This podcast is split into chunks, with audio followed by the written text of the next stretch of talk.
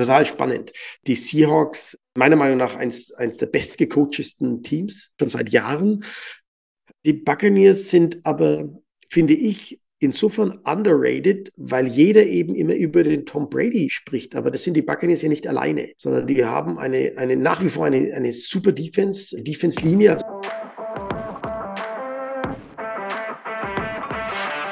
Herzlich willkommen bei Football Hautnah, der Podcast, bei dem dich Headcoach Martin Hanselmann mit in seinen Alltag nimmt. Moderiert das Ganze von mir, Johannes Reuter. Ja, Martin, hallo, wie geht's? Münchenspiel steht an. Ja, alle sind aufgeregt, ne? alle sind Hype. Schön, dass die NFL äh, hier ist bei uns in Deutschland und dann auch noch in Bayern. Das ist eine tolle Sache. Ja. Ähm, ich weiß, dass du hingehst. Du wirst das Spiel live anschauen. Genau. Äh, schon voller Vorfreude. Ja, absolut, absolut, ja. Nee, also ich habe jetzt, ich habe jetzt wirklich kurzfristig jetzt noch vor zwei Tagen eine, eine Karte, dank unserem Podcast über das Netzwerk, was ich da ein bisschen aufgebaut habe, oder wir uns aufgebaut haben. Ähm, also dank dir, Steffen, habe ich da jetzt noch eine Karte kurzfristig bekommen und wollte eh vor Ort in München sein und jetzt darf ich sogar noch das Spiel live ansehen. Ja, ja top, ja. das ist doch super. Ja, absolut. Ja, ich, ich war es am Anfang der Woche noch so ein bisschen, hm, okay, ja, schauen wir mal, was das jetzt wird in München. Aber die Vorfreude kommt, das ist ja Wahnsinn. Also ich habe jetzt auch jeden Tag ein bisschen Good Morning Football, kann man ja auf NFL Network dann auch nochmal mhm. ansehen, auch abends nochmal. Das läuft ja, glaube ich, bis 19 oder 18 oder 19 Uhr oder so, kann man deutsche Zeit sich das dann noch ansehen. Das ist echt cool, was da gerade abgeht. Die sind in München am Marienplatz. Da war auch Markus Kuhn, Björn Werner waren da schon mit, Icke war auch schon mit dabei. Also es ist richtig Stimmung schon, die da aufkommt. Ja, stark. Wird, wird bestimmt ein gutes Spiel und wird bestimmt auch ein tolles Event für Deutschland und, und sicherlich noch einmal äh, ein Plus für den Football-Hype hier bei uns. Ja, da würde mich jetzt mal interessieren, wie ist das jetzt für dich da? Ne? Du bist ja seit 40 Jahren, 10 Jahre gespielt, 30 Jahre Coach in Deutschland, möchtest den Football nach vorne bringen. Wie ist es jetzt für dich, dass jetzt wirklich die NFL dann auch nach Deutschland kommt und den besten Football auf der Welt dann in Deutschland präsentiert? Naja, ich habe das ja schon erlebt. Ich, es gab ja die American Bowls, diese ganze Serie, die gab es ja schon mal in den 90er Jahren, als Amer also NFL-Mannschaften rüberkamen. Ganz besonders, also ich war dabei, als die Vikings gegen die Buffalo Bills gespielt haben in Berlin mhm. und konnte das live miterleben, relativ nahe an der Mannschaft. Damals hatten die Vikings den, den Rocket Ismail direkt von Notre Dame, einen wahnsinnig schnellen Returner ähm, äh, mit Jim Kelly bei den Buffalo Bills als Cornerback. Er ist ja eine Legende. Also ich habe da schon so ein bisschen ja was erlebt früher und dann haben sie ja lange ausgesetzt in Deutschland und freue mich natürlich umso mehr, dass es jetzt wieder zurückkommt und, und dass wir jetzt auch noch in, in Bayern so ein Event haben und nicht nur in Berlin. Okay, aber das waren damals Preseason-Spiele, oder, glaube ich? Ja, es waren Preseason-Spiele, es waren keine. Also das, das ist das erste Mal, denke ich, dass sie eine, eine ja. Liga-Spiel haben. Das waren vorher waren es Preseason und Promotion Games einfach. Aber es war toll, war eine tolle Atmosphäre, war eine Stimmung, auch ausverkauft damals. Also auch damals schon das Interesse des American Football in, in Europa und Deutschland. Okay, krass, ja. Aber weißt du noch, wie viele Leute waren damals im Stadion? Das war ja im Olympiastadion. Olympiastadion in Berlin, was passt da rein? Auch so 50, 60.000 haben da bestimmt reingepasst. Ich glaube, da gehen sogar 70 bis also, 70 bis 80 sogar rein, glaube ich. War aber ja. auch okay. alles damals okay. verkauft. Ja. ja, krass, ja. ja. Ja, cool. Ja. Also schon was Besonderes und auch, ähm, wie siehst du das jetzt? Was bringt das jetzt so im deutschen Football dann auch? Ne? Naja, es bringt, es bringt auf alle Fälle Publicity, es bringt Image, der Sport wird weiter verbreitet, tiefer verbreitet. Ich meine, jeder kennt jetzt schon, glaub, denke ich, American Football. Es ist nicht mehr so, dass du den Sport nicht kennst, ja. aber natürlich bist du nicht nahe dran als, als Zuschauer oder als Neuling. Und wir können da einfach Football-Fans generieren, Leute, die sich für Football interessieren und, und das hilft halt in, in der ganzen Breite. Das ist wichtig, denke ich, für den Sport. Ja, ja. Also schon wichtiges, besonderes Event dann, was du auch für, für den Football an sich dann mit, mit wahrnimmst. Ja. ja, auf alle Fälle. Wobei ich immer sagen muss, ich bin jetzt da nicht so nahe dran, aber in England gibt es diese Events ja schon länger. Ja. Aber da hat man dann keinen Football-Hype im Sport beobachten können. Also dem Sport an sich hat es nicht so sehr viel gebracht. Ich weiß nicht, woran das liegt, aber die haben deswegen nicht mehr Football-Mannschaften und auch nicht mehr und auch keinen besseren Football ähm, bekommen mhm. dadurch. Und da haben sie jetzt schon jährlich ein, zwei NFL-Spiele sind dort. zwar ein Riesenhype auch, also eine, ja. eine riesige Marketingangelegenheit. Äh, ich weiß auch nicht, was die NFL an so einem Spiel verdient, ob die da äh, mit, mit positiver Bilanz rausgehen, also finanziell positiv oder negativ. Keine Ahnung. Aber jetzt in, in, in UK ist mir nicht bekannt, dass der Hype oder diese Spiele wirklich viel gebracht haben.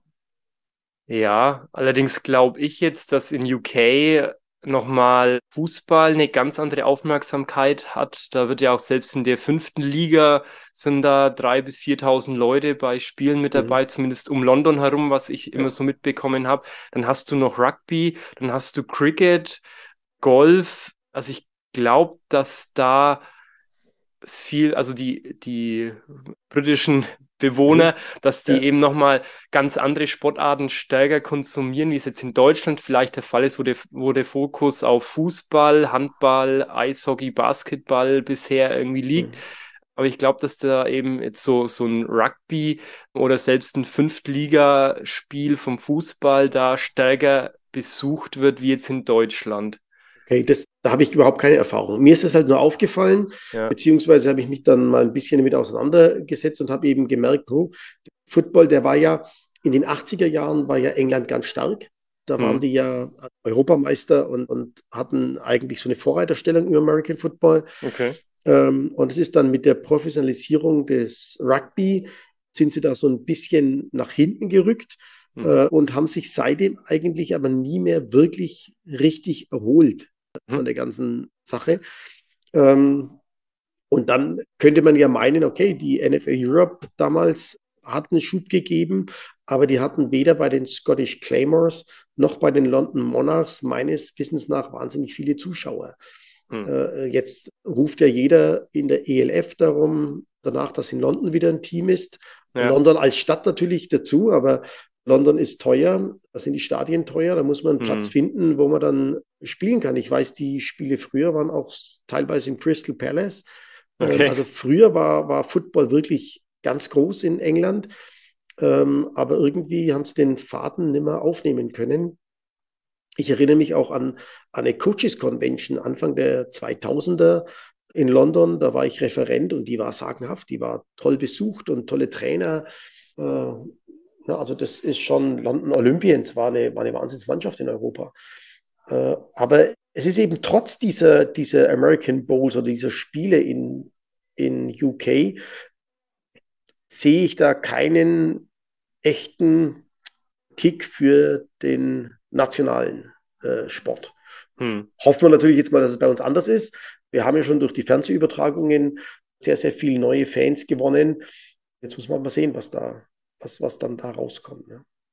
Und was auch die NFL dann weitermacht, ob das eine einmalige Sache ist oder ob man da weiter plant. Das werden die jetzt auch erstmal beobachten, werden sich erstmal ihre Gedanken darüber machen, werden ihre Testreihen danach auswerten und schauen, was ist übrig geblieben und was bringt es uns. Ich meine, angekündigt haben sie ja, dass es äh, jetzt jedes Jahr ein Spiel geben wird, ob in Frankfurt oder in München, die nächsten, also vier Spiele in Summe. Mhm. Und es gibt auch das Gerücht, was ich gehört habe, dass nächstes Jahr in Mexiko kein Spiel sein wird, weil die das Stadion umbauen und dass mhm. eventuell dann vielleicht sogar zwei Spiele in Deutschland sein könnten. Ja, ja. Ähm, ja, ja. also ich, also ich, ich bin da auch mal gespannt jetzt schon auch über Good Morning Football, NFL Network, die haben jetzt schon mitbekommen, hey, da ist eine richtig coole Stimmung. Die waren ja auch in London mhm. und da waren sie auch ein bisschen an den Fans dran und die waren da, also die da zugeschaut haben und die waren eher ein bisschen bedacht. Jetzt hier in, in München am Marienplatz, das hieß doch immer wieder Fans, die dann auch euphorisch sind, mhm. da ein bisschen Stimmung mit reinbringen und das macht denen, glaube ich, auch mega Spaß und die nehmen das schon war, was da so abgeht. Und auch von Football Bromance, die machen ja am Freitagabend ihre Bromania. Und äh, ja, ich gehe da, ich gehe da am Freitag auch hin. Also wer da ist, kann mir mal schreiben auf Instagram oder auf Twitter unserem Football Nah Podcast und ich war zunächst auch so ein bisschen, ja, hm, jetzt schauen wir mal, was das wird, ob das einfach so ein bisschen eine Show wird, so von den üblichen Verdächtigen, aber es kommt ja auch Dominik Ebele ist auch da, Magne Sotscher wird auch da sein. Ja. Äh, mal schauen, ob ich mit dem vielleicht auch mal kurz ein paar Minuten quatschen kann. Und die sind jetzt gerade dran, von NFL Network da die ganzen Leute mitzuholen. Also Colleen Wolf soll wohl auch kommen, Jason okay. McCarty, ehemaliger Spieler Joe Thomas. Und ich denke, wenn jetzt von NFL Network da noch mehr Leute mal bei so einer Veranstaltung sind, die merken, hey, was da für eine Stimmung, Euphorie dann auch jetzt in Deutschland ist. Und die nehmen das ja mit Richtung NFL und die sind ja da recht nah dran, auch Richtung Commissioner, sage ich mal, dann kann ich mir schon vorstellen, dass da in der Hinsicht dann noch was passieren wird. Ja. Was ist natürlich eine Auswirkung für den deutschen oder europäischen Football dann haben wird oder ob es nur der NFL was nützt am Ende durch mehr Trikotverkäufe und und und, keine Ahnung. Ja, man muss auch, also Erst einmal, das ist ganz wichtig, erst einmal ist es super positiv. Erst einmal ist es super positiv, dass die NFL das tut, dass die diesen Markt sucht und diesen Weg ja. sucht. Ähm, ich habe halt nach 40 Jahren immer auch ein bisschen Bedenken. Ne? Einmal World League, Riesen-Euphorie, oh, zugemacht, dann NFL mhm. Europe, oh, Riesen-Euphorie, mhm. dann zugemacht. Ähm, ich habe halt auch schon viel erlebt und dann wird man in seinen Gedanken, vielleicht stolpert man dann immer so ein paar Schritte gleich weiter. Äh, am Ende wird es auch darum gehen, wie werden die Owner kompensiert, wenn sie in Europa spielen, denn denen fehlen dann mhm. eventuell Heimspiele die sie für ihre Fans haben. Was machen die Fans in Amerika, wenn die sagen, hey, unsere Mannschaft spielt ein Heimspiel weniger? Ähm, hm. Das sind jetzt alles sicherlich Testballons, das sind Testreihen für die NFL, die muss ihren Markt erweitern, sonst ja. wird die FIFA ihnen den, den Rang ablaufen. Also ich bin davon überzeugt, die werden alles tun, um den Markt zu erschließen. Äh, die Frage ist halt, wie schnell geht das und wie gut geht das und wie viel Geld kostet es, einen Markt zu erschließen? Wie lange machen die das? Wir haben damals, weiß ich noch, die NFL Europe, glaube ich, die hatte jährlich 30 Millionen Verlust gefahren. Wie lange macht man sowas? Also, das sind halt meine Überlegungen. Aber grundsätzlich toll, dass sie da sind und, und super. Und es hilft uns erstmal, ja. es hilft allen Fans. Es muss aber für mich natürlich auch irgendwann bei unserem Sport, also in der European League of Football oder aber in, in den nationalen Verbänden ankommen. Das wäre halt das Wichtige. Und am besten, oder? Beides. Beides, klar, beides. Ja. Nicht oder, sondern und, ja, ja natürlich. Ja, Genau. Ja, das, das wäre natürlich auch das Ziel. Und ja, Björn Werner hat es gestern auch nochmal auf Twitch dann so gesagt.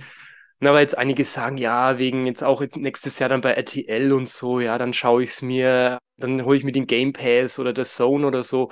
Aber Björn hat es auch nochmal so betont, als er aufgewachsen ist, seine Familie, die haben jeden Cent umgedreht und er konnte sich das nicht leisten, damals Premiere, was jetzt Sky ist, das mhm. damals dann anzuschauen. Er musste immer irgendwo zu Freunden und Bekannten gehen, um Football ansehen zu können. Und ich denke auch, dass jetzt dann jugendliche Kinder, die vielleicht auch aus einem Elternhaus kommen, ich meine, die Energiepreise werden höher, da wird die nächsten Jahre auch noch was auf uns dazukommen, mhm. ähm, dass dann viele vielleicht sich den Game Pass oder das so nicht leisten können und dann können die zumindest ein Spiel oder zwei Spiele im Free TV dann am Abend irgendwie auch so Jugendliche dann noch ansehen und dem Sport dann mehr verfolgen. Ich denke schon, ja. dass das auch ja. nach wie vor gut ist das mal und, und die Energiekrise hat ja auch, birgt ja auch eine, eine große Chance für die Vereine wieder, dass die die Leute wieder abholen und hier was bieten, was sie eben dann sich vielleicht woanders immer leisten können.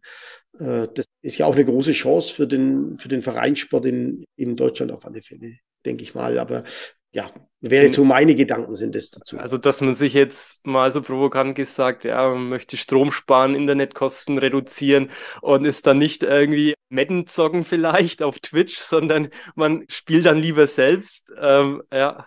Ja, also das will ich jetzt gar nicht mal auf Football alleine beziehen, sondern generell ist es ja eine Chance für alle Vereine, wieder mehr Leute äh, anzubieten, bei ihnen Sport zu treiben. Hm. Ja. Das, ist sicherlich eine Chance, die man hat in solchen Zeiten.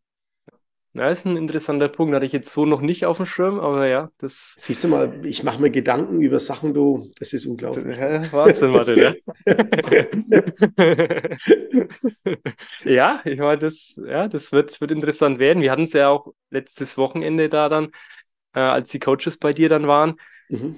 Kam das ja auch, ne? wie kann man die Leute in den Verein holen? Und ja, dann ist das natürlich auch eine Richtung, wo es da, wo es da gehen kann. Ja. Du musst halt was tun. Also ne, von alleine kommen sie nicht, sondern das Angebot muss, muss passen. Und äh, da, da musst du halt dann dir irgendwas einfallen lassen, auch damit du die Leute abholst. Aber die Vereine waren bisher immer die günstigere Variante zu allen anderen Freizeitangeboten. Und aus dem Grund kann ich mir schon vorstellen, dass man dann da wieder Möglichkeiten sieht oder Möglichkeiten hat, da was daraus zu machen.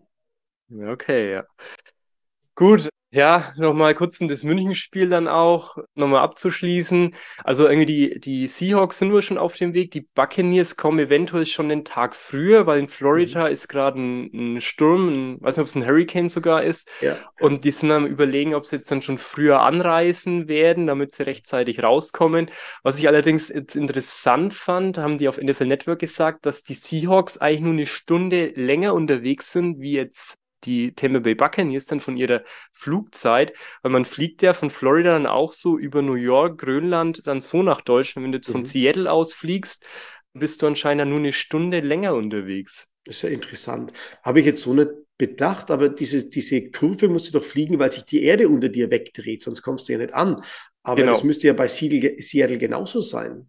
Ja, aber die fliegen halt dann mehr Richtung, Richtung Norden hoch und sind dann, also die müssen, weil Florida ist ja mehr Richtung Äquator und ja, umso mehr wie du am Äquator genau, fliegst, umso länger umso höher die, musst du, ja, die Strecke. Genau, ja, die, ja. also nach Florida fliegst, also ich weiß nicht, du warst jetzt auch in Florida, wie seid ihr hingeflogen? Auch irgendwie ja, ja, klar. so New York, Grönland so entlang. Ganz genau, ne? Ja, das siehst du ja mal in der, in der, in fortlaufenden Flug, äh, Flug siehst du ja immer, dass du dann eben Grönland und dann runter, das stimmt ja. Aber ist mir so noch nie aufgefallen, ja, tatsächlich ist nur eine Stunde, Stunde länger von, von Seattle dann rüber zu fliegen, ja. Das ist spannend. Also haben die jetzt auf NFL Net ja, Network okay. gesagt, ja, das ist irgendwie. Ja, kommt mir überhaupt nicht drauf. Also gebe ich auch ehrlich zu, habe ich mir keine Gedanken drüber gemacht, wie lange die, ich mir auch nicht, aber. wie lange die brauchen. ähm, Flüge und NFL, ich weiß noch, als wir, als wir, ich, wann war das denn? Anfang der 2000er muss es auch gewesen sein, drüben in Orlando im Camp waren mit den ganzen Mannschaften. Da wurden ja viele deutsche Trainer mal mit eingeladen, während dem Camp in, in Orlando mit dabei zu sein. Und das war so spannend. Die Tickets hatte die NFL gekauft und dann hast du eben gemerkt, naja, für die deutschen Trainer haben sie halt die günstigsten Tickets genommen und dann hatten wir unglaubliche Wartezeiten und Verbindungen, um dann irgendwann dort unten anzukommen. Ich glaube, ich war da fast 30 Stunden unterwegs, nonstop, um dann da anzukommen und hatte in, äh, werde ich nie vergessen, in äh, London Gatwick, London Gatwick hatte ich sieben Stunden Aufenthalt für den nächsten Flug. Äh, da sitzt du da im Flughafen sieben Stunden und wartest, bis du weiterfliegst. Ähm, aber, aber man macht sich da immer wenig Gedanken drüber. Ne? Man, man, sagt, man redet immer nur von der reinen Flugzeit, aber man ja. ist ja viel länger unterwegs. Ja, klar. Ja. Das, das ist ja das, der Vorteil vom Beamen. Ne? Wenn der Raumschiff Enterprise dich beamen kannst, hast du keine Wartezeiten. Ne? Genau. Die, die, ja. Wir reden immer drüber, naja, fliegst du halt mal schnell nach USA, so lang ist das, immer sieben Stunden oder so. Nee, du bist locker 14 bis 20 Stunden unterwegs. Ne? Naja, ja, mit, mit Anreise zum Flughafen, mit Wartezeit, mit, mit Check-in, mit dran, Gepäck wieder abholen und und und. Ja. Ein Lebenstag einfach weg. Ne? Naja, das ist so. Das und ist zurück das gleiche noch einmal. Ja. Also für so eine Reise sind zwei Tage, zwei Lebenstage weg. Jetzt bei den, bei den Seahawks und bei den Buccaneers einfacher, die chartern ein Flugzeug, die kommen dahin, die ja. werden am Zoll nicht groß gecheckt, die gehen ins Flugzeug und dann fliegen sie rüber. Da sieht es dann schon wieder ein bisschen besser aus. Das ist wieder eine andere Nummer. Ne? Ja, ja, die haben es da ein bisschen einfacher. die müssen also durch die normalen die, die Seahawks, Dann ist der Nachteil nicht so sehr groß, wenn die eine Stunde länger nur fliegen müssen. Ja. Dann können sie sich nicht auf den Nachteil äh, des Fluges äh, ja. rausreden, sollten sie verlieren. Ja. Außer das Thema Zeitverschiebung, wobei für die ist es ja dann eigentlich so ein Spiel, was drei Stunden früher wie normal ja. angepfiffen wird. Dann. Ich also, denke, das sollte jetzt auch nicht das große Problem sein. Ja, ja. Genau. Dann das Spiel an sich. Jetzt wurde verkündet, dass Crow vor dem Spiel Musiker noch auftreten wird. Man mhm. soll, wer ins Stadion geht, 40 Minuten vor Anpfiff im Stadion sein. Da geht die Show dann schon los. In der Halbzeitpause wird das Fl äh, Flag Football Nationalmannschaftsteam der Frauen performen. Mhm. Ähm, da wollen sie das auch noch ein bisschen fördern, Flag Football. Und was ich jetzt auch noch recht spannend finde, das haben Sie gestern bei Good Morning Football auch erzählt, da war der Kyle Brand, der eine Host von Good Morning Football, der war wohl jetzt die Tage an der, an der Grenze Richtung Ukraine, mhm. hat sich da mit, mit mit zwei Frauen mit jeweils Kinder gesprochen, wo die Männer auch Footballspieler sind und gerade im, ja, an der Front kämpfen, ist schon länger mit denen in Kontakt. Und ähm, Da wird es eine Dokumentation geben, die kommt an Heiligabend, US-Zeit auf NFL Network. Könnt ihr dann, glaube ich, am 25. in der Früh dann anschauen auf NFL Network. Und die haben jetzt die beiden Frauen dann auch eingeladen, dass die in München mit dabei sein dürfen und Tom Brady kennenlernen dürfen. Ja. Ähm, also das finde ich auch eine eine schöne Geste eigentlich, dass man da auch an die Ukraine dann irgendwie so mitdenkt und die auch mit, mit abholt. Und Karl Brand ist wohl da schon länger mit, mit äh, ein paar ehemaligen ukrainischen Footballspielern da in Kontakt per Instagram. Ja, ist eine spannende Geschichte. Da ist ja auch schon ein oder zwei leider an der Front gefallen. Dass man wieder hört in Footballkreisen. Ich meine, das ist schon brutal, ne, wenn du deine, deine Teamkameraden dann so verlierst. Aber gut, der, der, der Krieg ist eine Katastrophe äh, in Europa und ja. ähm, es ist schlimm, dass es das gibt und manchmal ist man sprachlos und weiß gar nicht, was man sagen soll, dass wir in Europa sowas erleben. Ich persönlich hätte nicht gedacht, dass wir diese Dummheit nochmal erleben müssen. Ähm, aber es ist so und, und ja, wir sollten alles daran setzen, dass das aufhört. Denn das ist tatsächlich das Schlimmste, was uns Menschen passieren kann, glaube ich. Noch selbst gemacht. Ne? Das ist ja nicht irgendwie eine Naturkatastrophe, sondern das ist selbst gemacht. Ja. Und ähm, da gibt's Gründe hin und her und Diskussionen hin und her. Aber man hätte in unserer Zivilisation, oder ich hätte schon gedacht, dass wir so weit sind, dass wir Dinge verbal machen können, egal ob das jetzt Russland ist, ob das die Ukraine, ob das der Westen ist, dass wir Probleme verbal lösen können und, und sowas einfach nicht mehr, nicht mehr brauchen. Aber leider sieht man, dass es nicht so ist und dass es immer wieder Momente gibt, wo man sich einfach nur wundert und, und den Kopf schüttelt und sich denkt, das kann jetzt alles, alles irgendwie nicht wahr sein. Ja, das ist... Und, und trotzdem geht das Leben einfach weiter. Ne? Wenn, also ja. mir geht es da leider so, ich denke da oft dran, ich mache mir da viele Gedanken drüber und, und trotzdem aber geht das Leben einfach weiter. Und was sind das? 13, 13 Autostunden weg von hier bis an der Front. Ne? 13 ja. Autostunden, wo du, wo du in Urlaub fährst, ne? wo, wo ja. man früher in Urlaub gefahren ist. Also jetzt nicht in die Ukraine, aber von der Stundenanzahl her. Ja. Äh, schrecklich. Einfach ein schrecklicher Gedanke und, und teilweise unvorstellbar. Aber es ist so, es ist Realität.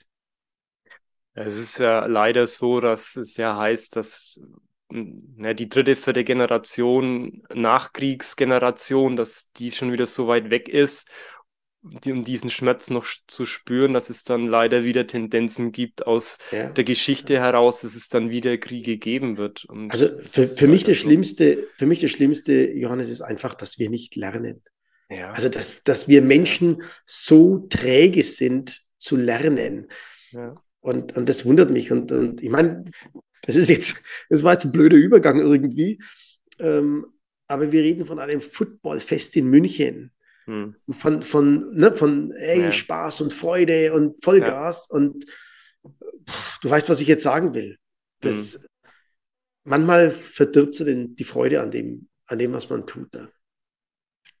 Auf der anderen ja. Seite muss es weitergehen. Du kannst auch nicht einfach sagen, okay, jetzt hören wir alles auf. Oder aber vielleicht wäre es mal gar nicht schlecht. Vielleicht wäre es wirklich mal der richtige Punkt zu sagen, nee, wir hören alle auf. Wir gehen alle dahin und sagen, stopp, Schluss, aus, vorbei. Und erst dann fangen wir wieder an und machen weiter. Ja, das wäre mal ein Ansatz, ja. Ne, das, ich weiß es nicht, ich bin ja, bin ja kein Politiker, es ist einfach nur, es ist frustrierend. Ja. Aber ist so. Absolut. Zurück Gut. zum Spiel. Zurück zum Spiel, ja. Zurück zum Spiel. nee, war jetzt einmal wichtig, dass wir da auch mal nochmal was mal dazu gesagt haben. Äh, weil das vergisst man leider auch mal im Football dann. Aber ja, damit möchte ich es auch belassen. Ähm, was ich, aber ich finde es eine schöne Geste, dass die da auch in München ja. dann da nochmal dran erinnern möchten und gerade auch in den USA, die ja doch nochmal einen Ticken weiter weg sind, wie wir jetzt in Europa, dass die da auch nochmal ähm, das mit nach außen in Richtung USA dann auch tragen, was hier in Europa dann los ist. Ja. Genau, was ich auch mitbekommen habe, dass wohl Marshawn Lynch, Beast Mode, auch irgendwo in München unterwegs ist mit dem Kamerateam. Also falls ihr mhm. den seht, äh, vielleicht kommt er da auch noch mit dran. Und der Sebastian Mühlenhof hat es gestern bei Good Morning Football auch geschafft. Der stand da, als die Marienplatz stand mit Sebastian Vollmer und da waren Seahawks-Fans und hieß ja, es sind wohl nur Seahawks-Fans da. Er hatte Patriots-Jacke an und wurde dann von Sebastian Vollmer mal kurz so von der Kamera gezeigt. Hat es da gestern noch geschafft die der Kamera. Sebastian, der sneakt sich überall rein. Ne? Das ja. ist ein echter Journalist, du mein lieber Schwan. Absolut. Mal schauen, wann er Deutschland-Korrespondent für Good Morning Football sein genau, wird. Wann das, genau, wann er das macht, ja. dann, dann hat er es da geschafft, ja. Gut, dann belassen wir es auch mal mit dem Thema NFL München. Wo ich mal noch drauf eingehen möchte, NFL kam jetzt die News, dass jetzt Frank Reich von den Indianapolis Colts wurde gefeuert, Head Coach. Und jetzt wird Interims Head Coach Jeff Saturday, der keine Highschooling, College, Coaching Erfahrung wirklich vorzubieten hat und da jetzt Head Coach ist. Da würde mich mal aus deiner Erfahrung raus das interessieren, wie du so einen Move siehst ähm, völlig neutral. Ich habe selbst, ich glaube, das haben wir auch schon mal besprochen, ich habe selbst Trainer kennengelernt, ähm, die selbst nie Football gespielt haben oder nur Highschool-Football gespielt haben, aber hervorragende Trainer geworden sind. Hm. Also es ist keine Voraussetzung. Es ist bestimmt sehr hilfreich und es ist bestimmt auch ganz schwierig für Leute, die das eben nicht gemacht haben, aber die Möglichkeit besteht und ähm, hier bei uns in, in, in Rotenburg war es damals der Siki Rappold, der nie Football gespielt hat und dann zu einem hervorragenden Trainer äh, ja. geworden ist und dann auch Leute, die in der NFL Europe gespielt haben, gecoacht hat äh, und, und das wirklich super gemacht hat. Ähm, dann erinnere ich mich noch in Köln als Defense Coordinator hatte ich den Brian Mikalowski, ähm, der selbst nur Highschool Football gespielt hat mhm. und jetzt in Colorado Linebacker Trainer ist äh, am College. Also das ist machbar. Das sind, das sind jetzt zwei Beispiele daraus. Äh, sowas ist möglich.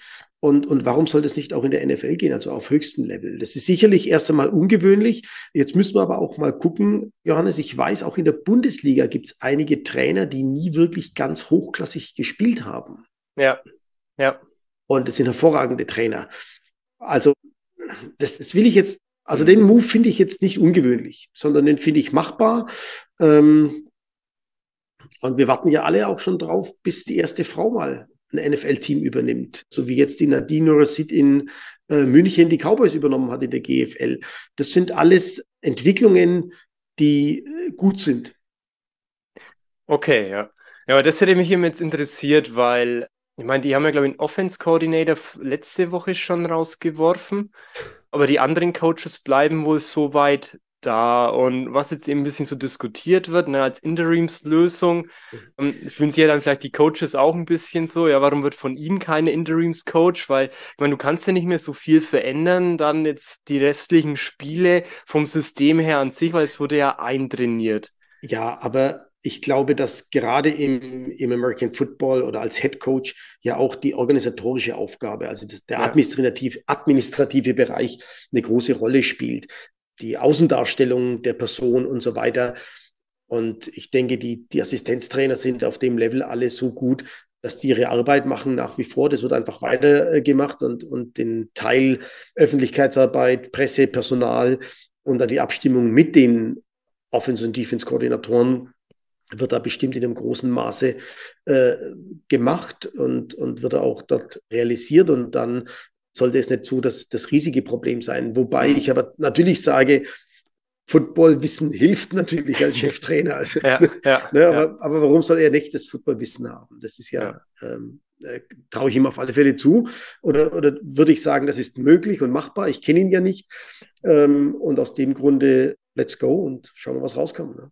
Okay, na, dann schauen wir mal. Bin gespannt, wie es ist. Und klar, er wird dann, er wird dann mehr so das Außenrum machen, auch mehr so Motivator dann sein und vielleicht dann die also könnte ja, ich mir jetzt vorstellen, die, die dass Puzzlestücke zusammenfügen, ne? dass ja. er die Puzzleteile eben gut zusammenfügt und wenn er das ja. kann, äh, dann wird es funktionieren. Ne? Und ich bin mir sicher, er weiß über Football auch sehr viel und man muss nicht gesp äh, gespielt haben. Ich erinnere Doug Blevins, ein hervorragender Kicker-Coach beim Rollstuhl. Der hat nie einen Ball gekickt. Der war bei den Miami Dolphins viele Jahre. Ich weiß gar nicht, ob er heute noch dort ist. Mhm. Hatte okay. sogar eine Kickerschule in den USA.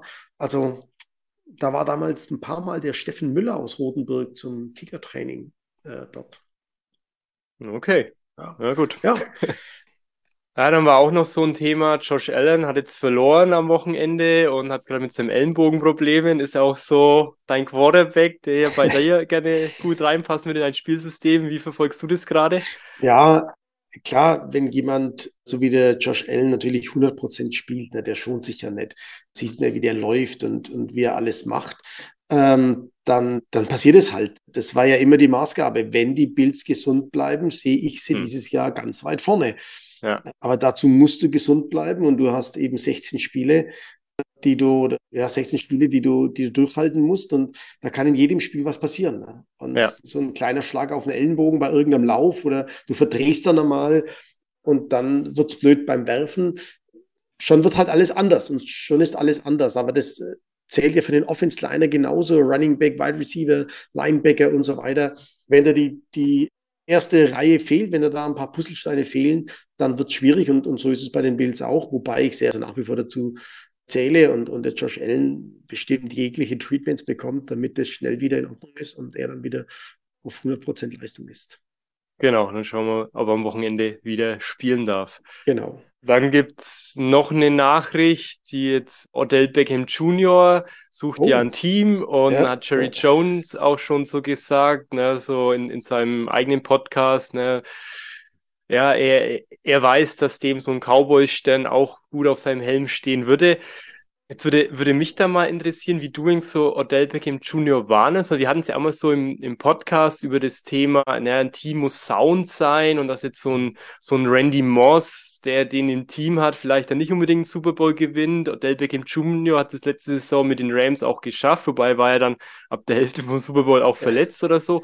Ähm, er ist ja schon ein Spieler, der jetzt bei den, bei den Cleveland Browns auch so ein bisschen auffällig war, aber jetzt also kann der sich schon noch in ein Team einbinden oder sagst du, na, wenn die Cowboys so jemanden auch noch holen, dann wird es auch wieder schwierig, dass die gut werden in den Playoffs. Ich würde ihn jetzt mal nicht mit dem Randy Moss vergleichen. Ich glaube, das sind schon noch mal zwei unterschiedliche Kategorien. Ja.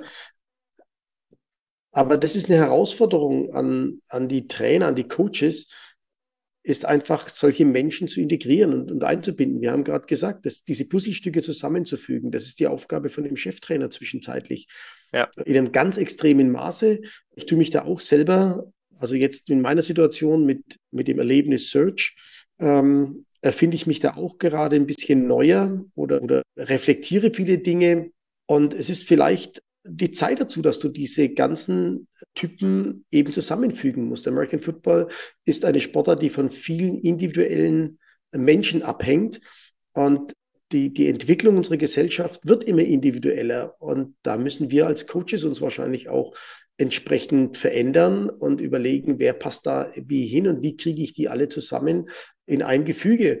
Und warum sollen das die Cowboys nicht schaffen? Auch, auch, also die Veränderung von uns Menschen, ähm, auch dem Owner der Dallas Cowboys, der ja schon lange im Geschäft ist und, und ja. schon sehr viel mitgemacht hat, aber auch er wird sich da verändern. Ich bin ja großer Fan von dem Tom Coughlin, ehemaliger NFL-Trainer. Und da, da war es ja auch so, dass er sich verändert hat, um dann einen Super Bowl zu gewinnen. Hm. Äh, und das ist schon eine spannende Geschichte. Und für uns Coaches, glaube ich, ist es etwas, was wir immer mehr in den Vordergrund rücken müssen, dass wir uns da mehr verändern und auf die neuen Situationen einstellen können, als dass man eben mehr so seinen Weg geht, den man bis jetzt immer gegangen ist. Hm. Ja, ich meine, es wurde jetzt noch nicht bestätigt oder so, aber es sind wohl Gespräche mit Odell Beckham Jr. Ja. Aber es ist ja, es ist interessant, was du sagst, weil es sagen ja auch viele so auf Dallas Cowboys bezogen, ja, solange Jerry Jones da immer wieder so stark mitmischen wird bei gewissen Entscheidungen, werden die nie einen Super Bowl gewinnen.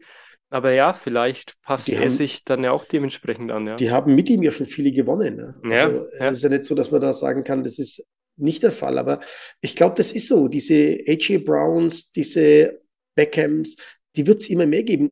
Auch der, auch der Tom Brady, den so viele leben, der wird nicht einfach sein, wenn du den coachen musst. Hm. Der, der, ist ja ein Coach. Also ja. äh, andere in seinem Alter sind Cheftrainer in der NFL und der spielt. Ja. Und ja. Äh, die Erfahrung, die er mitbringt, die ist natürlich unersetzlich und, und die hilft dem, dem Coaching ja. äh, extrem. Aber das musst du dann auch können. Da kannst du als Cheftrainer nicht hergehen und sagen, hey, pass mal auf, Tom, das machen wir jetzt so, wie ich das will, weil wir das schon immer so machen. Ja. Ähm, das, das geht eben nicht mehr. Ja. Die Zeiten sind vorbei.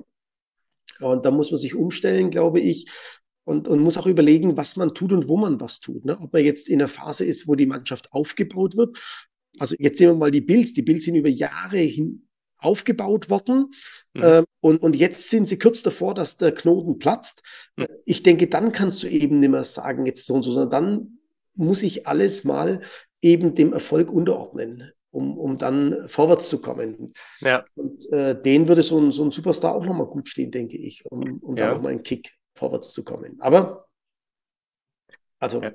Ich meine, das, das wird ja auch diskutiert, ob dieses Modell, was die Rams letzte Saison gefahren sind, ob das jetzt mehrere Mannschaften die Saison, ne, jetzt auch so, schauen wir auf die, die Vikings oder Eagles, die gerade von mit dabei sind, die dann mal sagen, hey, jetzt müssen wir alles machen und versuchen, solche Spieler wie einen Odell Beckham Jr. dann noch zu bekommen, um den Super Bowl zu gewinnen. Genau. Jetzt geht es halt wieder, jetzt geht es dann ganz tief in die Football-Philosophie. Wir reden ja alle von großer Mannschaft und Mannschaftsgeist und Team Spirit. Wie, wie weit trägt dich der Team Spirit? Kann er dich in den Super Bowl reintragen, auch mit Spielern, die vielleicht in eine Nuance schlechter sind?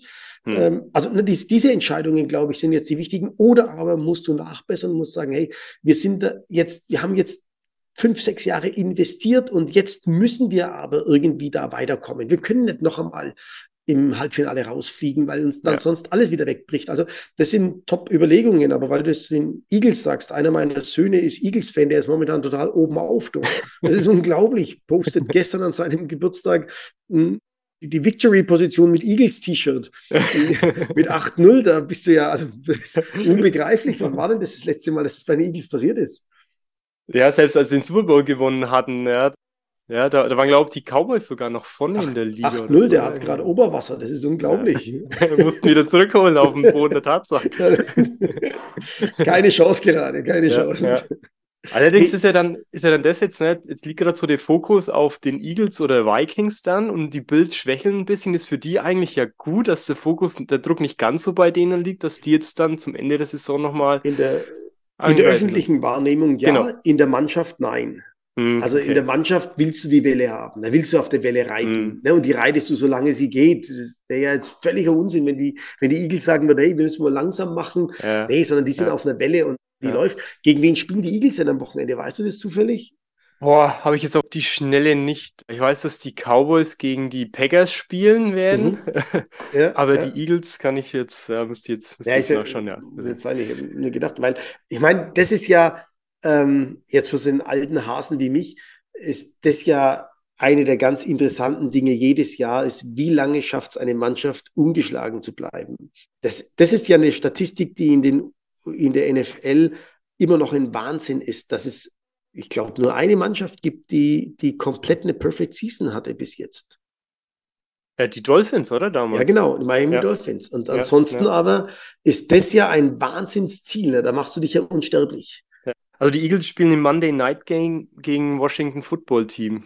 Oh, das ist ein interessantes Spiel, aber, ja. aber sehe ich die Eagles auch wieder vorne. Ne? Ja. ja. Muss, ich, muss ich ehrlich sagen. Ne? Also, ja.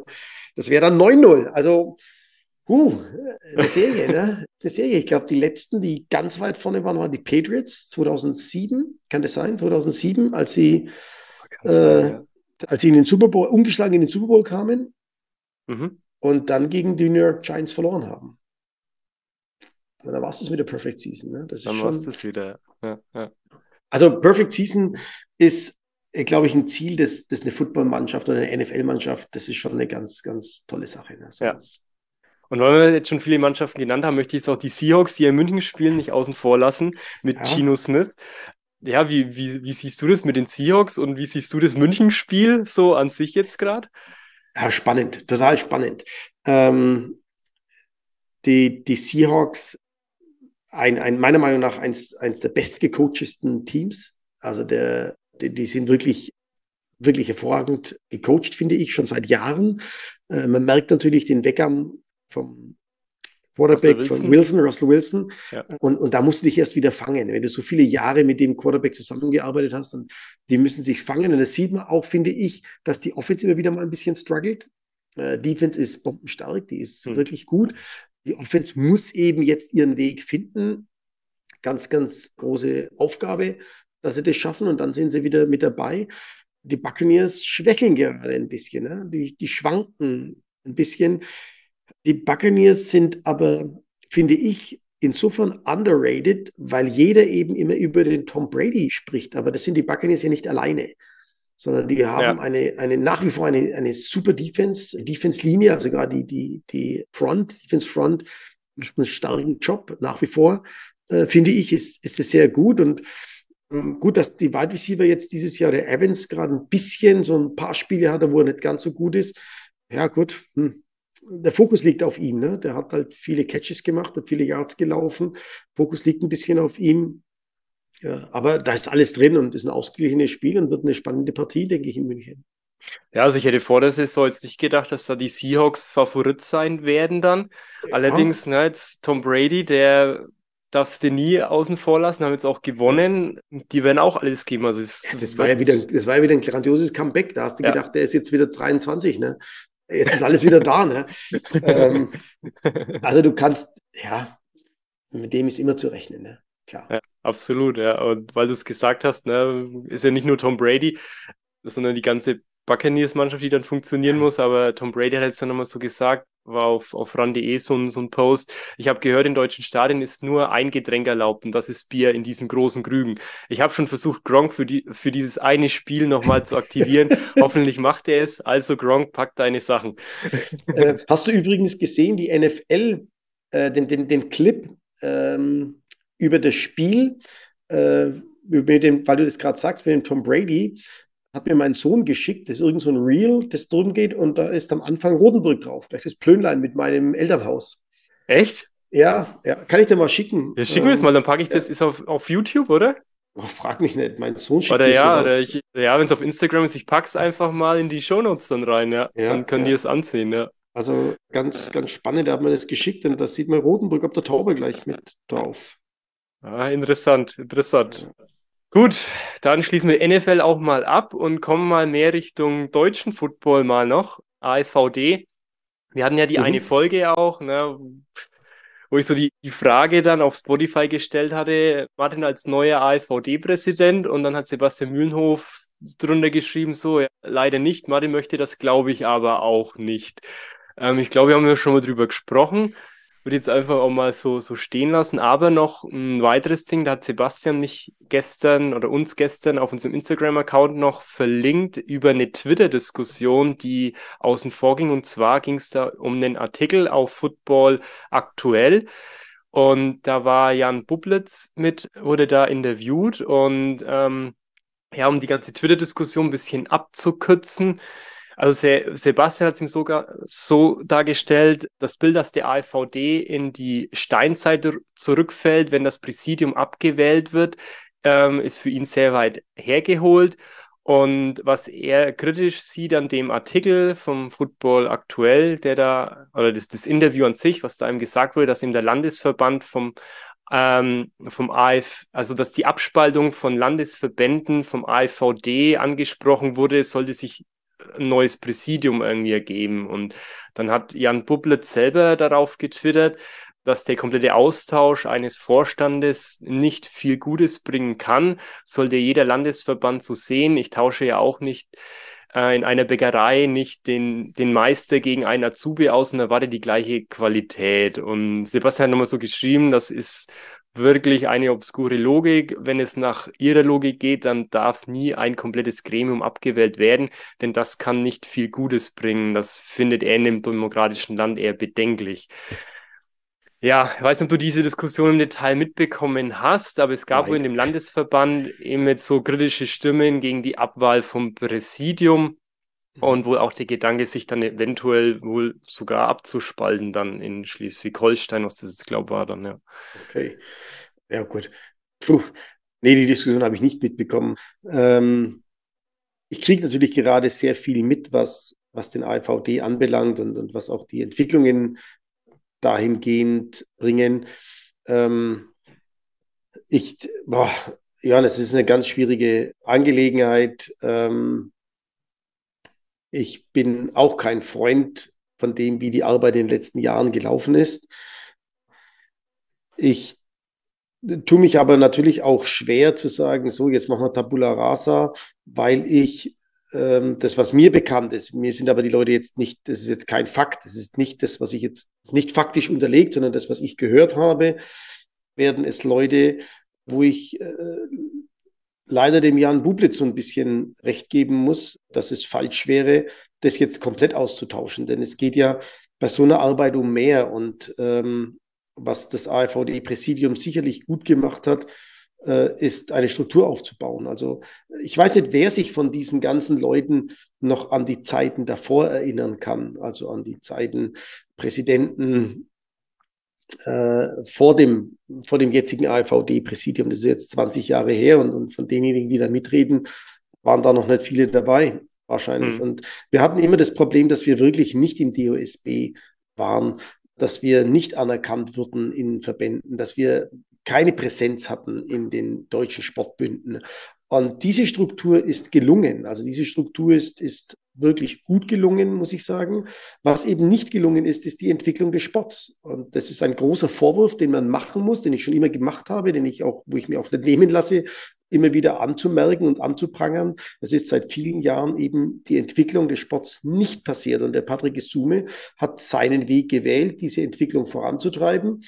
Und, und jetzt muss der AfVD damit zurechtkommen. Was, ähm, also ich könnte da jetzt, da könnte ich jetzt ewig drüber reden, über was, was ist gut, was ist schlecht und, und was höre ich es gibt auch genügend Leute, die, die mir gesagt haben, die ELF wird scheitern, das wird gar nichts äh, mhm. äh, und, und das ist unverschämt, dass ich das tue und, und jetzt sind sie in der ELF. Jetzt arbeiten sie dort mhm. und sagen, die GFN ist scheiße. Ne? Also mhm. da denkst du dir, Leute, schalte doch einfach mal vorher euer Hirn ein und lasst uns gemeinsam arbeiten. Ähm, es gibt ganz, ganz viele Sachen, die ich dem IVD vorwürfe, wo ich sage, das und das ist schlecht. Äh, ich habe aber auch meine Bedenken, wenn man das jetzt komplett, komplett absägt. Dann gibt es ja viele, also ich habe das jetzt auch gehört und auch diskutiert mit Leuten, die sagen, nee, das muss jetzt sein, die müssen jetzt alle weg. Ja gut, aber dann, also da geht es ja um mehr. Mhm. So, ein, so ein Verbandswesen in Deutschland ist eben nicht die ELF, wo du sagst, ich mache, was ich will, sondern da gibt es Regeln, da gibt es Reglements, da gibt es seit Jahrzehnten aufgebaute Strukturen, mhm. da gibt es Netzwerking, im, also Networking im, im, im DOSB, dort, wo es eben die Zuschüsse gibt und dort, wo die Anerkennung des Bundesministeriums des Inneren äh, mhm. ist haben die das alle auf dem Schirm, die das jetzt machen, oder wollen die einfach nur jetzt, weil es die ELF gibt, eine Änderung haben? Hm. Ich habe dem AVD mitgeteilt und auch den, und ich sage das auch immer wieder, der Verband hat doch jetzt die beste Chance. Anstatt jetzt rumzumeckern, haben sie jetzt nochmal eine neue Chance oder bekommen eine neue Chance, in Ruhe ihr Produkt aufzubauen. In aller Ruhe, weil die ELF ist jetzt im Fokus und hin oder her, Geschreie hin oder her oder wer nimmt was und wer, wer hat welche Spieler und, und, und. Das ist richtig, die gehen von der GFL weg jetzt und die gehen die ELF, aber neue Besen kehren gut. Wenn du jetzt ein Produkt auf die Beine stellst, das stabil ist und ein Verband ist in Deutschland immer stabiler als ein Unternehmen. Das hm. ist einfach so. Das ist gewachsen, das ist eine Struktur, da ist was dahinter. Dann hat man da jetzt große Chancen und kann dann im richtigen Moment eben die Kooperation mit der ELF vorantreiben und, und kann das machen. Ich hätte Bedenken oder habe Bedenken, jetzt alles zu zerschlagen und dann herzugehen und zu sagen, so und jetzt machen wir das und das und eifern irgendwas nach, was nicht geht, weil der Verband einfach andere Aufgaben hat. Hm. Und ich glaube, dass wir da mehr zerschlagen und kaputt machen als aufbauen. Ich kenne jetzt die Diskussion nicht, über die gesprochen wurde. Ja, es müssen Dinge ausgetauscht werden und es müssen vor allem Dinge verändert werden.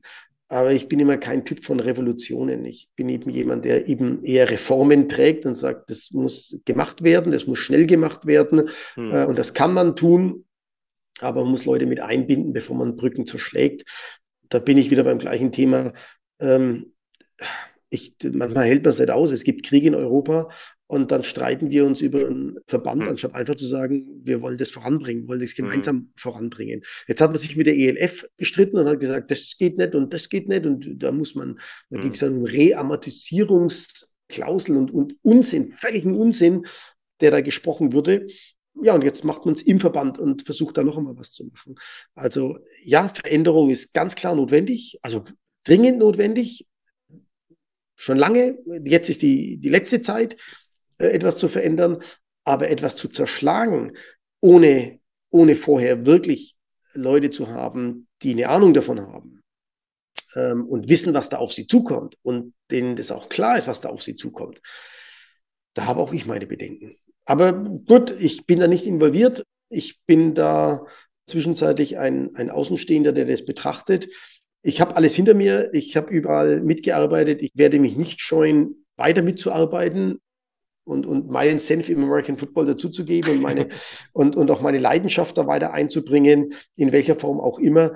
Ähm, aber wenn du halt so viel Erfahrung hast, dann siehst du halt Dinge. Und es ist schade, dass dann auf Erfahrung oftmals nicht gehört wird.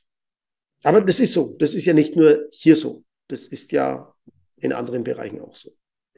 Ja, ich meine, ich als Außenstehender, das sind ja viele Verbände, viele Menschen involviert und naja, umso mehr Menschen wie mit dabei sind, hast du auch jede Art von Meinung und, und Kritik und ja, das ist, ja, glaube ich, so einfach, das alles. Nein, die, die Meinungen, die Kritik, die sind ja auch berechtigt, die sind alle ja. in Ordnung. Nur wenn es einem am Ende um den Sportler geht, um den jungen Athleten, der diesen Sport beginnen will, um die vielen Ehrenamtlichen, die sich Tag für Tag, Woche für Woche mit der Sache auseinandersetzen, dann musst du einfach auch ein Stück weiterdenken. Hast die Verpflichtung und auch die Verantwortung gegenüber diesen jungen Athleten, dass du sagst, okay, wo ist die Reise, wo ist die Perspektive, wo geht's hin und was kann ich tun, ohne jetzt zu sagen, ich will jetzt einfach alles ändern und jetzt ist Tabula Rasa und jetzt muss das weg und so weiter. Ähm, das ist für mich der falsche Weg, ohne das sagen zu wollen, ich will jetzt ganz groß diplomatisch sein. Nein, ich will nur nichts zerschlagen, was da ist, weil am Ende, am Ende geht es alles auf Kosten der ehrenamtlichen Vereinshelfer mhm. und der jungen Athleten, die American Football spielen wollen. Und davor ist halt mein Trainergehen so weit ausgebildet, dazu ist mein Trainergehen so weit ausgebildet, dass ich sage, das möchte ich auf keinen Fall. Die, die sollen am allerwenigsten was abkriegen davon, sondern es geht um die. Ich mache American Football nicht dafür, ähm, dass wir, ich weiß nicht, was haben. Ich mache es deswegen, weil ich vielen Leuten diesen faszinierenden Sport einfach weiter, weitergeben möchte und, und mit diesem Sport auch weiterkommen möchte. Das ist der Grund dafür. Und ja, ich sehe schon auch die, die, ich sehe die Chance der, der Neuaufstellung. Die sehe ich auf alle Fälle. Ich sehe auch die Chance, das Ganze jetzt erstmal ins Chaos zu, zu bringen und, und dann dazustehen vom Trümmerhaufen, vom Scherbenhaufen und nichts erreicht zu haben. Das wäre natürlich der Worst Case, hm. das, das Worst Case Szenario. Okay, gut, dann hoffen wir mal, dass das nicht passieren wird. Genau, das, das tun wir. ja, ja. Gut, dann machen wir doch mal einen Haken an das Thema. Machen wir das Thema auch einen Haken, das ist okay. Der Sebastian muss sich damit beschäftigen, der kann mitdiskutieren und muss da weitergeben. Ja, ich meine, Sebastian, der bekommt ja auch die verschiedensten Infos mit, auch wenn genau. er jetzt, glaube ich, nie im ALVD direkt gearbeitet hat. Aber ähm, ja, dann schauen wir einfach mal, wo es da Wahrscheinlich stellt der als nächstes wieder eine Frage. Ne?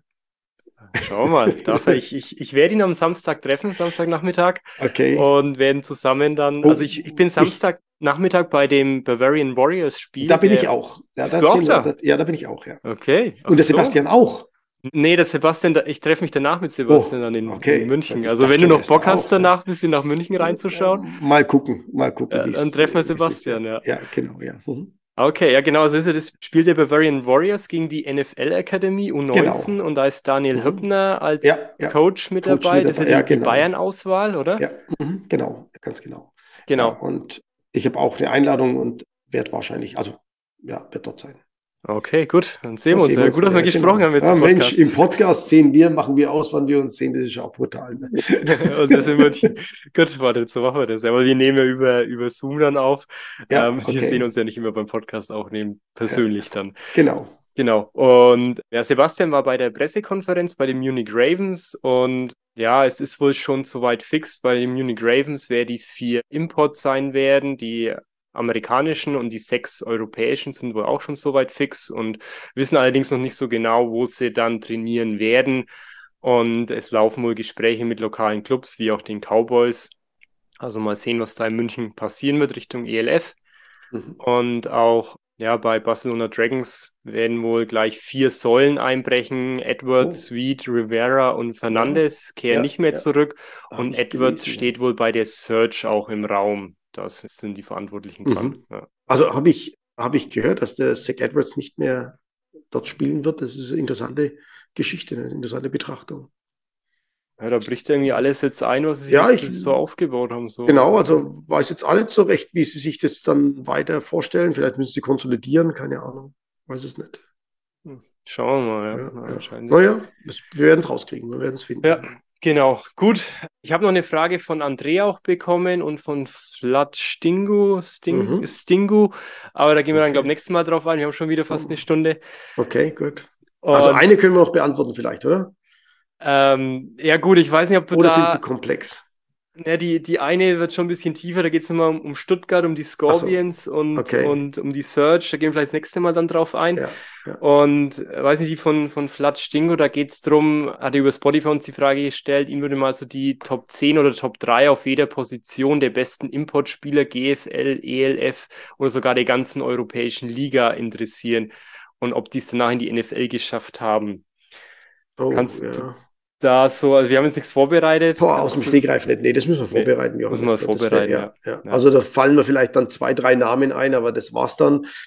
Da sollten wir schon vorbereitet sein.